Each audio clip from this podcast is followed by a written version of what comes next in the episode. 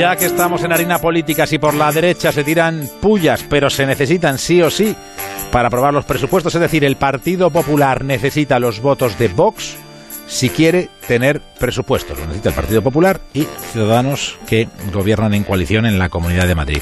Esto por la derecha, por la izquierda está más Madrid revuelto y los de Podemos enredando por aquello de la ganancia de pescadores.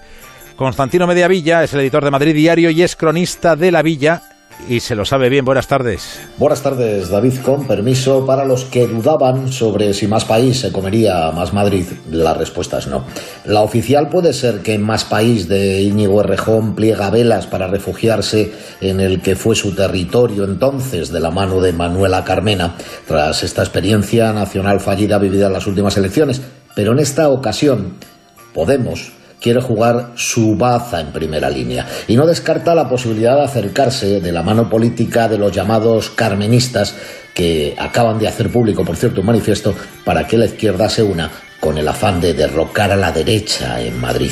En fin, hasta el cofundador de Podemos, Juan Carlos Monedero, está abierto, dice, a liderar la candidatura a la alcaldía de Madrid si Podemos se lo pide aunque dice no tener ningún afán y asegura que de momento trabaja solo para tender puentes, ojo al dato, con lo que él también llama carmenistas, o sea, los descontentos con más Madrid.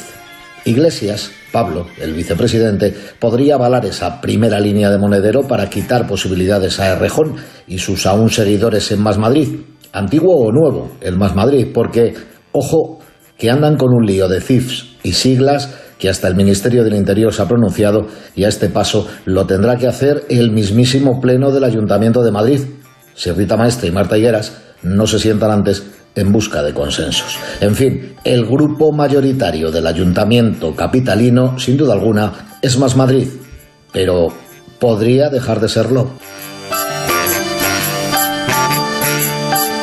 La Brújula de Madrid, David del Cura.